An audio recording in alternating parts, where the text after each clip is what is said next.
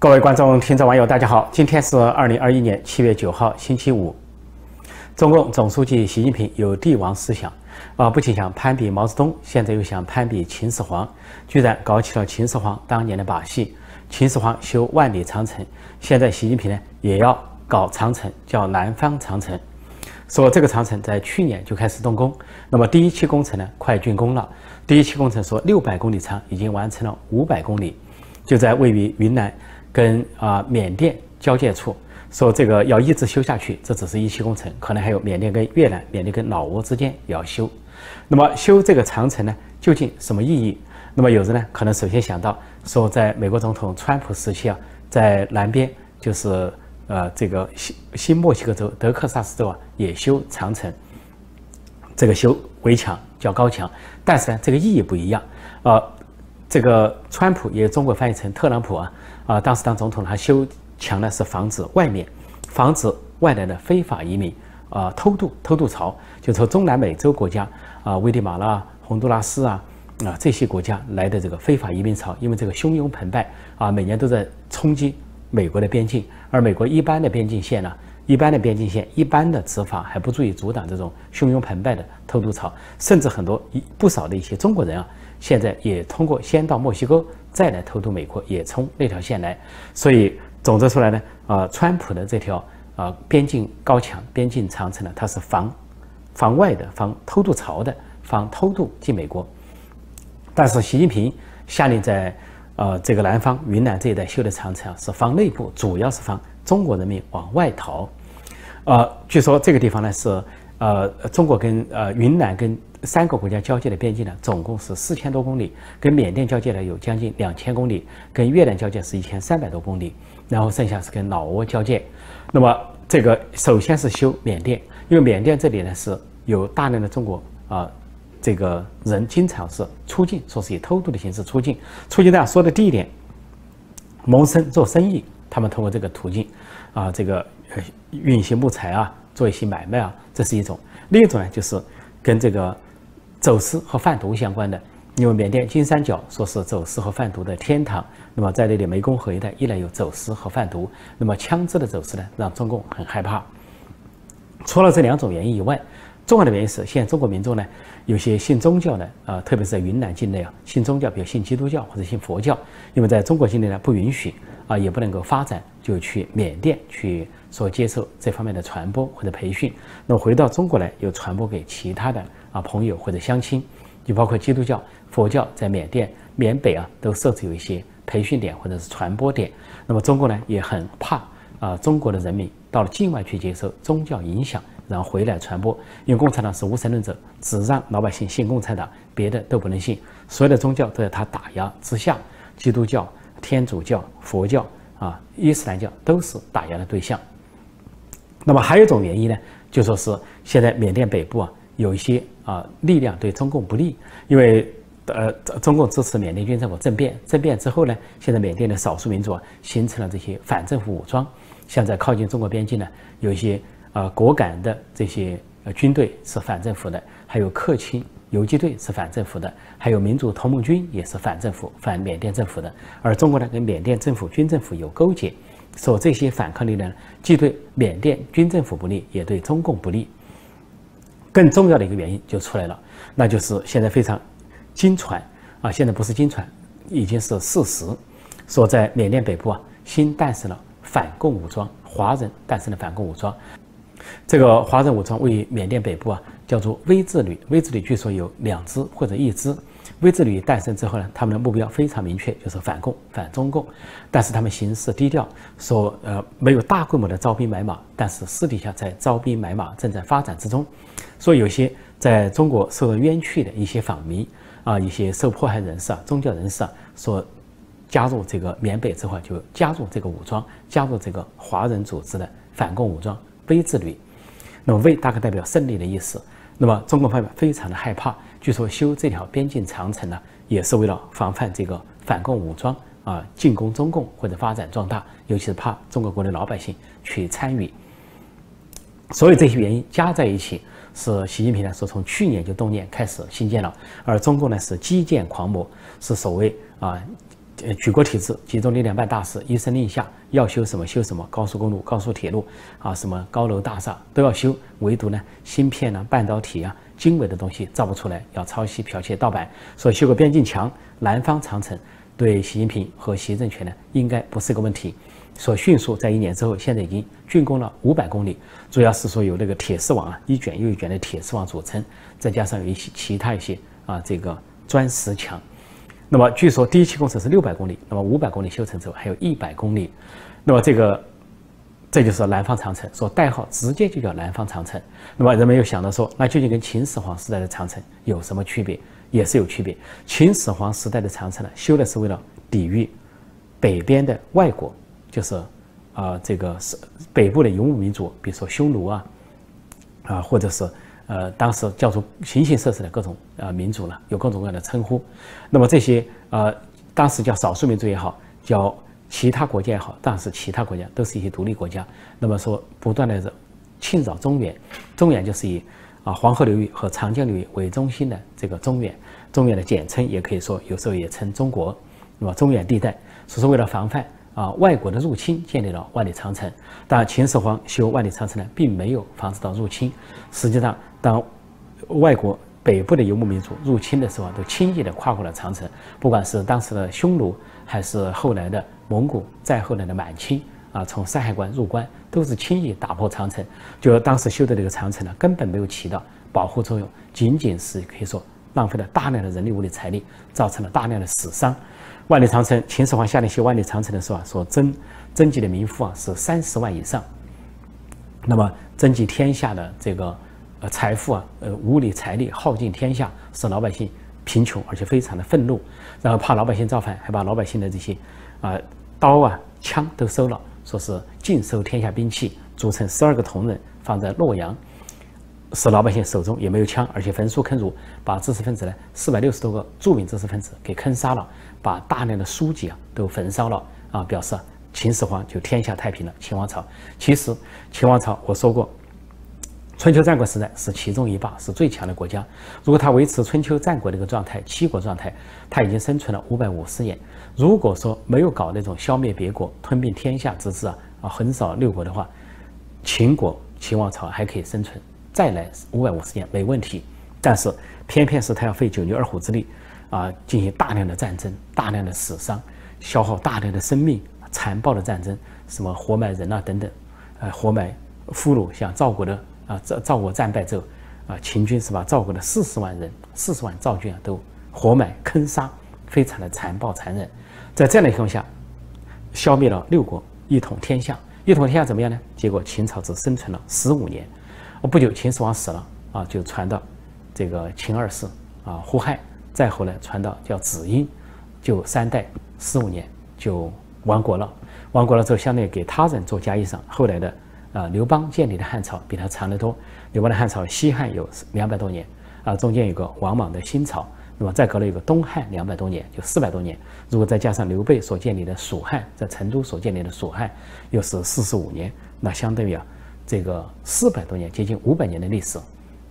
等于说秦朝秦始皇就是为他人做嫁衣裳，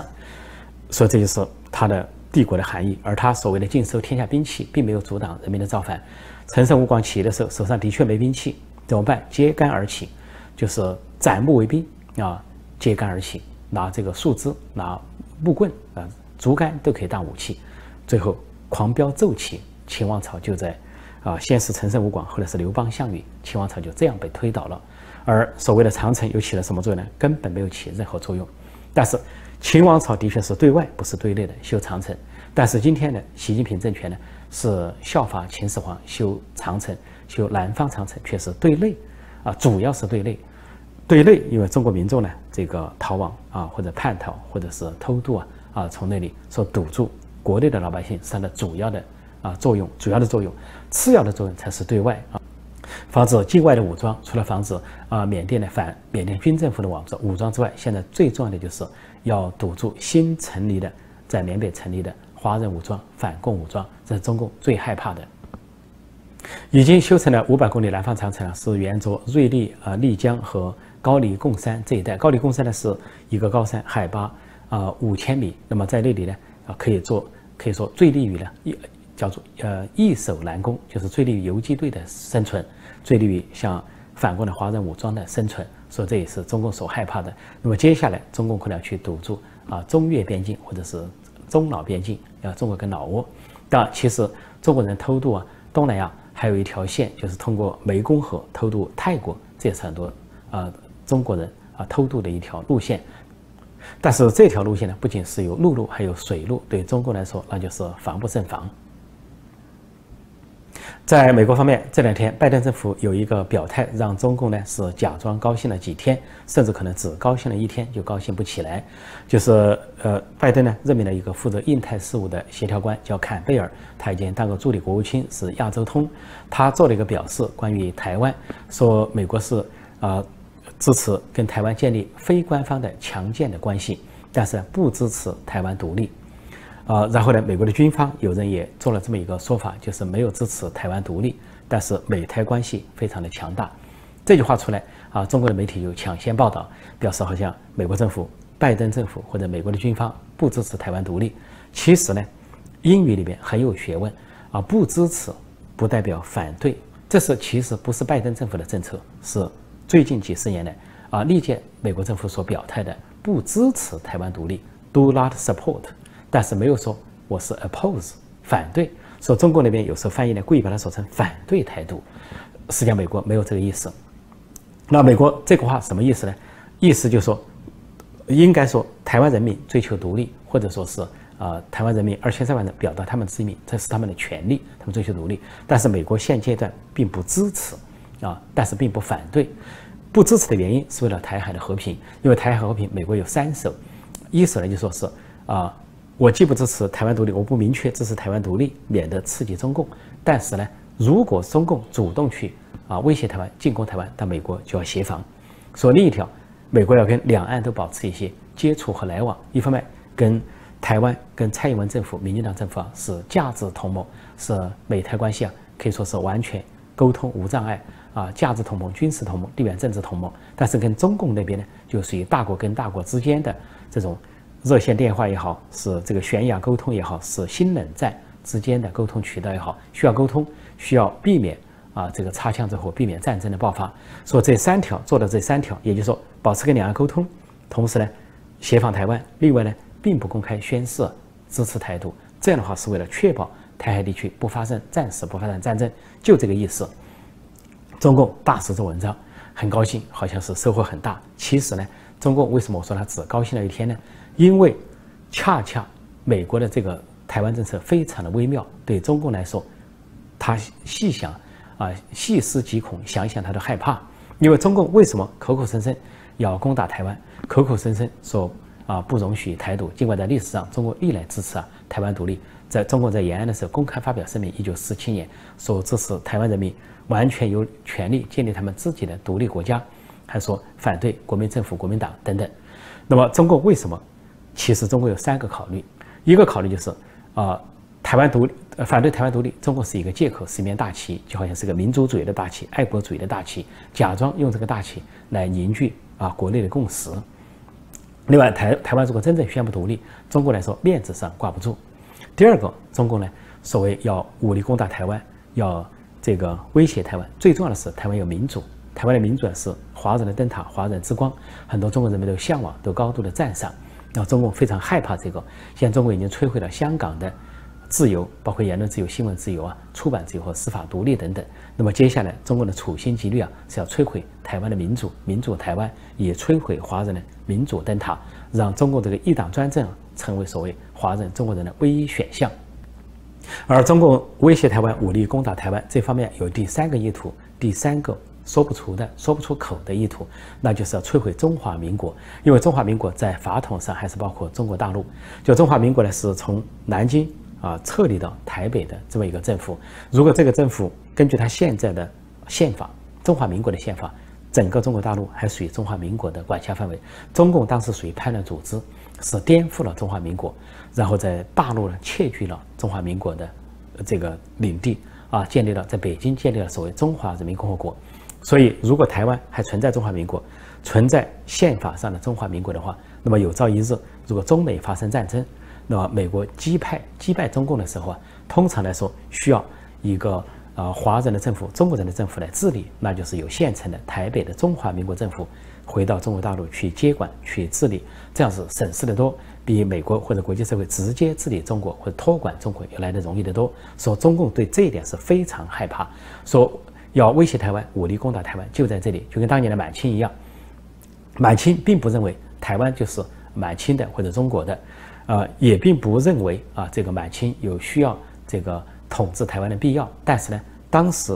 满清去台湾是因为台湾有一支武装力量，有一个王朝叫郑氏王朝，就郑成功所建立的郑氏王朝。郑成功是明朝末年的将领，那么他的目标是反清复明，就给清朝成了心腹大患，在沿海地区啊用水军啊传播，构成了对清朝的威胁。那满清呢就要去攻打这个，呃，郑成功的军队。那么郑成功的军队在这个水上作战可以说是占上风，陆地上作战呢不利。后来郑成功呃作战失利之后，最后给满清重创之后呢退守。那退守找不到地方走，那就知道有个台湾。这个台湾岛当时是荷兰荷兰人在统治。那么郑成功就去了台湾找立足之地，找立足地跟荷兰人打了一仗。当出于侥幸呢，这个郑成功打赢了。这跟荷兰签订了，就荷兰人退出台湾，这个郑成功的军队啊，他的这个郑家王朝来统治台湾。就郑成功在台湾立足，立足之后呢，他的大旗是要反清复明，所以这个清朝就认为他是心腹大患。后来这个满清呢，就这个呃收买了一个，或者说郑成功手下一个叫施琅的人，叛逃了满清，就做一个带路的这个所谓施琅大将军，就是一个叛贼。叛贼带领满清的军队去攻打台湾，那台湾当时已经传到第三代，从郑成功到郑经到郑克爽，那么到郑克爽的时候，显得呢政权比较弱小，或者说这个郑克爽呢就没有太多的宏图大志，或者说是经营的这些智慧。那么在后来在满清的攻击下，在叛贼的攻击下，那么郑家王朝是输了啊，覆灭了。那个时候满清攻下了郑家王朝之后，就准备收兵了。就是说这个回去，但是呢，有一些大臣就建议，是不是要设一个总督去管理台湾？但是当时满清的皇帝啊不同意，认为呢是，呃，这个呃台湾这个地方是化败之地啊，什么花不香，鸟不语，呃，好像是鸟不生蛋的地方，要他干什么？啊，增加这个负担。但是呢，有些大臣就建议说，怕再出现像这个反清复明的力量呢，占据台湾作为一个复兴基地。那么这出于这个考虑呢？满清王朝才同意呢，在那里设总督，把台湾变成一个属地，或者是藩属国或者藩属区。就这样，台湾才跟满清扯上了关系。后来满清认为呢，台湾并不属于满清，所以跟日本打仗战败之后，轻易的就作为一个赔偿或者作为一个谈判的筹码，轻易的就把台湾永久割让给日本，是永久割让，而不是什么租界，也不是什么殖民地，也不是占用，就是割让。根据条款永久割让，就跟满清把这个大兴安岭一带原先属于啊啊中国这个领土啊一百五十万平方公里，先后都永久割让给俄罗斯一样，是同样的道理。所以回头来说，中共出于同样的心态，要去威胁台湾，要武力攻打台湾，并不是他太在乎台湾独立，也不是他要完成什么统一大业啊。就在于后两条，一个是害怕台湾的民主之光、民主灯塔，最害怕的就中华民国这个政府具有正统性。那么这就回头来说，其实美国政府有一个意图，尽管台湾的主流民意啊是寻求台湾独立，要建立他们自己的国家，他们梦想的国家。四百年来，他们的追求就是这样，要赶走所有的外来政权，建立他们自己的独立国家。但是美国有个战略部署，美国就认为呢，如果是台湾。保持一个中华民国的政府、中华民国的体制、中华民国的宪法，有朝一日，那么，呃，击溃了共产中国，击溃了共产党之后，那么这个中华民国的政府以正统姿态，以他的宪法所规定的范畴回到中国进行统治，那这个可以说是事半功倍，可以很快安定整个中国，而也会得到中国人民的拥护。退一万步说，如果说台湾民众或者台湾的政府不愿意说是承担这个负担，但是在美国和国际社会的敦促下，至少去代管一段时间，比如说中华民国政府回到中国大陆啊，代管中国大陆，在中国大陆啊，在美国啊，欧洲和国际社会的协助下，建立真正的民主和宪政，让中国人民获得新闻自由、言论自由、出版自由，手上有选票，能够成立政党、选举自己的政府，等中国大陆的民主和宪政。稳定之后，那么台湾在啊，台湾的政府或者是台湾的这个啊军力啊再撤退不迟。这两天，中共跟欧洲的关系呢，也是遭遇了一波三折啊。习近平前几天才跟所谓法国、德国领导人举行了视频峰会，自说自话啊，还报道说啊，法国总统马克龙、德国总理默克尔都提到要推进中欧投资协定，其实人家根本没有提到这一点，反过来还把中共的人权记录啊都列出了一番。在会谈中呢，呃，法国总统马克龙和德国总理默克尔都没有丝毫的笑容，非常严肃。但是习近平呢，假装笑嘻嘻啊，能够实现这个峰会就不错，表示呢给国内有个交代。这峰会举行之后呢，又举行了个中共的国防部长跟德国的国防部长一个呃防长会晤，也是视频的形式。这位德国的国防部长是一位女性，叫卡伦博尔，在跟这个中共的国防部长魏凤和会谈中，魏凤和呢向德国提出说是这个。希望德国不要加入美国到亚太地区围堵中共，尤其希望德国不要派出军舰去加入啊美国和其他国家的混合舰队，也就是德国要派出巴伐利亚护卫舰前往亚太地区。呃，然后中国的报道也报道了，说是中德有战略伙伴关系啊，又说是啊这个德国的防长向中共表示党庆，什么百年党庆，还说中共对国际和平做出重大贡献，这完全编造。这个德国的国防部长啊，卡伦博尔根本没说这些话，既没有向中共啊祝贺什么党庆，也没有说中共在国际上发挥正面作用，反过来事情完全相反。这个卡伦博尔一口就回拒了。啊，这个魏凤和的要求，什么不派军舰，他就阐述说，德国要派出军舰是要维持南海地区和亚太地区的和平与稳定，跟其他国家一样，不仅要说到，而且要做到，而且进一步的就当着魏凤和的面，当面就告诉他。相对批评中共，说二零一六年啊，联合国下属的国际仲裁法庭所做出的南海裁决有效，中共必须接收。那个裁决就是菲律宾提出来，呃，这个是菲律宾是原告提出了中共在南海的主张非法。这个国际仲裁法庭裁定，中共的一切主张都非法，不仅是侵入了菲律宾和越南的专属经济区，属于非法，搞人造岛非法。另外呢？中国所谓的九段线的主张也完全非法，没有任何的法理依据。但中国呢表示不接受这个联合国的国际仲裁法庭的裁决，尽管他是联合国成员，还说坚持自己的一套。说这次德国国防部长就明确告诉中共，你必须接受二零一六年国际仲裁法庭的裁决。另外，这位德国国防部长啊，卡伦布尔啊，这位女国防部长还明确的告诉中共，说要维护亚太地区的和平稳定，要维护南海的和平稳定，中共必须有所收敛。如果中共继续保持这个姿态的话，德国当然会跟啊美国、还有法国、还有英国、还有日本、澳大利亚、印度等国合作维护亚太地区的和平。那意思就是要阻止中共在亚太地区，尤其在南海的挑衅和蠢动。说根据国际媒体的报道，这一场会谈是德国国防部长非常不客气的一次会谈，当面给了中共国防部长魏凤和一个教训。按网民的说法，就是当众打脸。但是中国呢，却做了另外一番报道，欺骗国内民众。好，今天我就暂时讲到这里，请新来的朋友记得点击订阅本频道“陈破空纵论天下”，并按下小铃铛，以收到节目通知。啊，另外呢，也欢迎订阅陈破空会员网站，那里我书籍著作啊、段子文学的连载，包括音频连载，还有在希望之城有我一个会员频道，那里有每日问答，或者有一些啊书籍的。音频、视频会移到那里，好，欢迎大家订阅，谢谢大家收看收听，再见。